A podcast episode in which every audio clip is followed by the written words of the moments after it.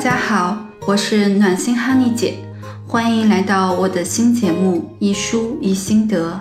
每周我会给大家精选一本书，细致讲解书中的一个道理，分享我的心得，让大家越来越懂爱，越来越会爱。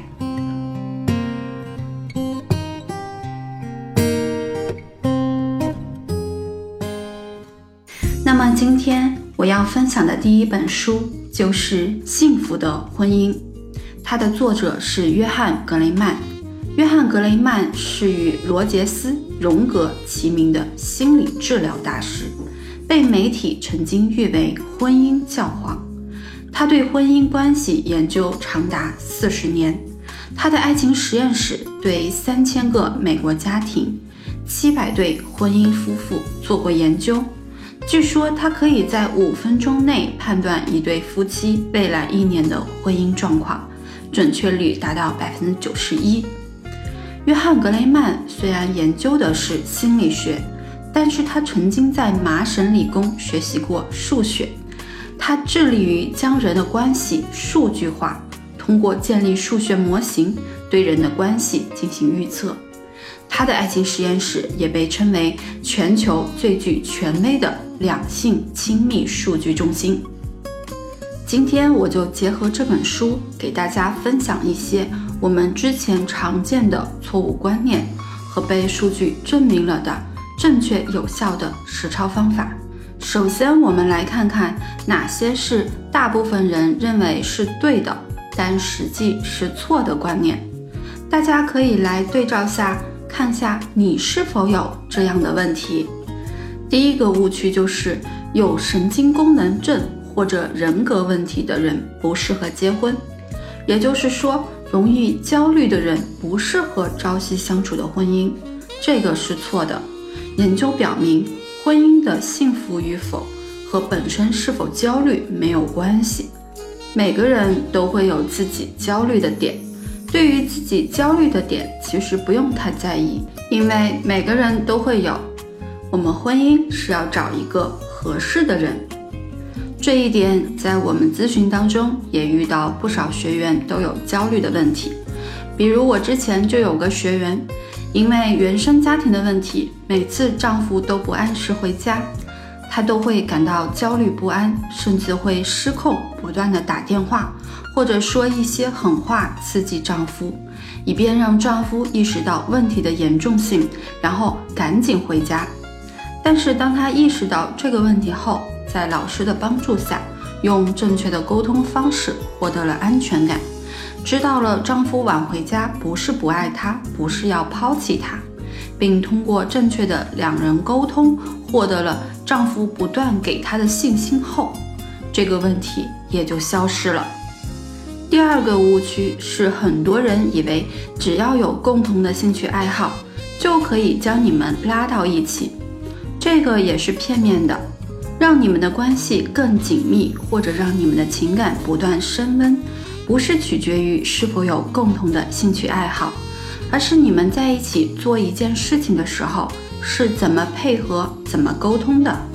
如果你们有共同的兴趣爱好，但是你们沟通起来却不愉悦，你们的关系就会更糟糕，破裂得更快。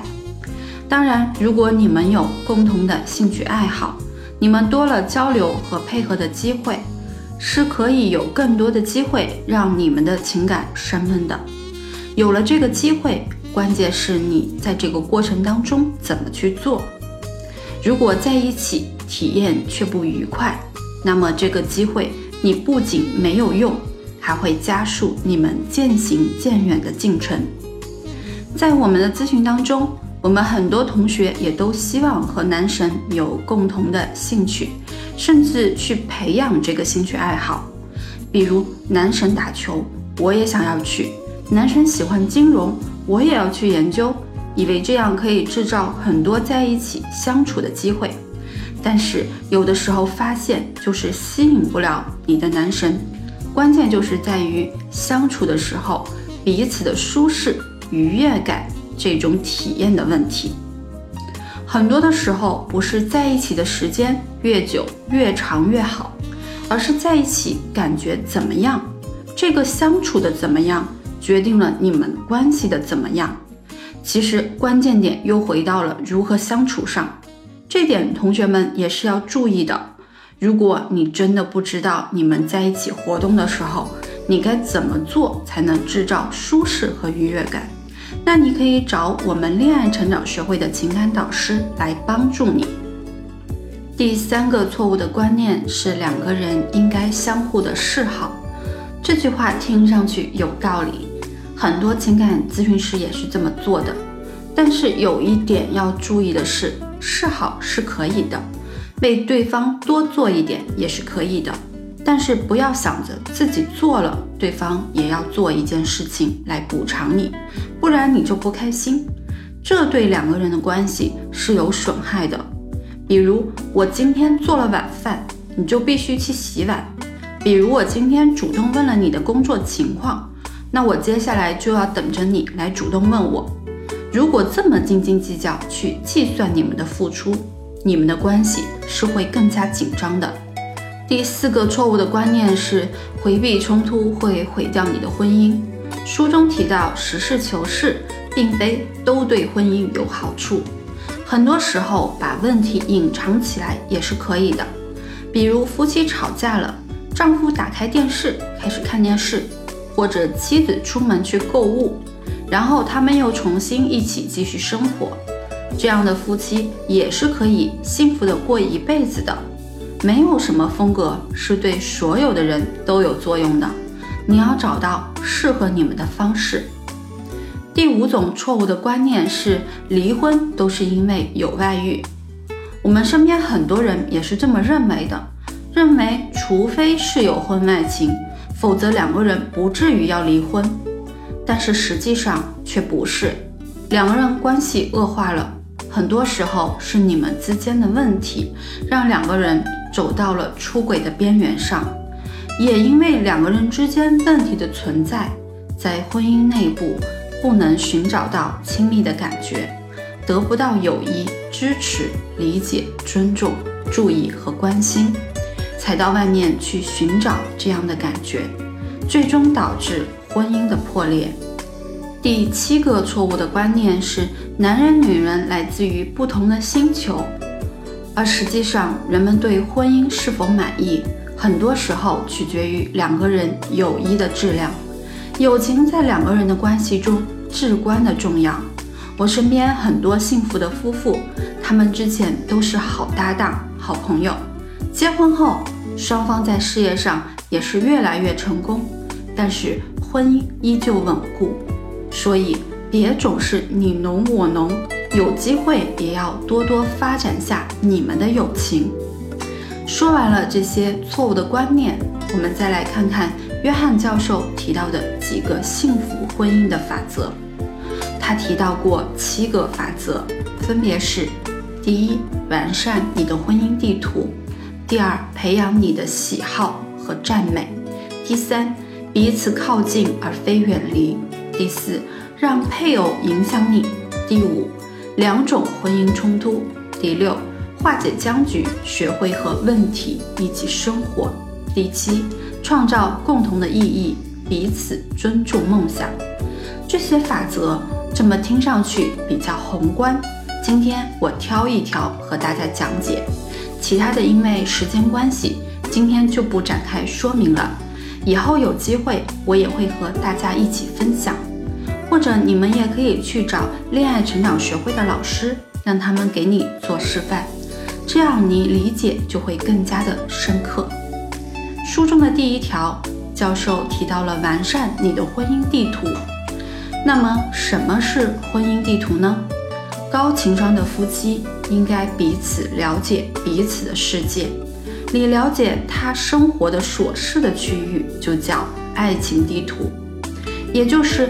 你爱他，就要去了解他，比如他挚友的名字，他目前的压力，他觉得恼火的人，他的人生梦想，他喜欢的音乐，他不喜欢的亲戚，他生命中三个特别重要的时刻等等。你了解的越多，你们的婚姻越容易幸福，也越牢固。不仅要了解伴侣的人生地图的宽度，你还要了解他的深度。比如生活中哪些事情让他感觉到自豪，哪些成果塑造了他现在的生活，这些成功如何影响了他的目标和他为之奋斗的事物，等等。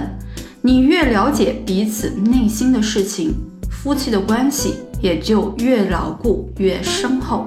所以，当你们看电视或者一起没事情做的时候，一起待着的时候，他如果要说他的梦想，你要引导他多说，千万不要去嘲笑他。引导他说的时候，你给予肯定和支持。很多时候，伴侣倾诉自己的问题，其实都不是希望你帮助他解决，而是希望你能够支持他。所以。支持他并了解他，对你们的关系尤为重要。我们回忆一下，良好的关系，很多时候并不是我们表达了什么，而是一个个相互依恋的美好时刻。对伴侣情感地图不了解，这也是我们学员来咨询情感问题当中经常遇到的情况。很多学员并不了解自己的伴侣。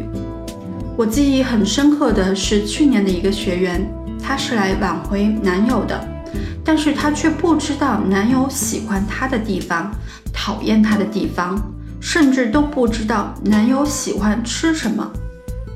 我们的学员有的根本就不了解自己喜欢的男人，只是觉得这个男人条件好或者对我好，就一心要和对方在一起，这也是比较可怕的。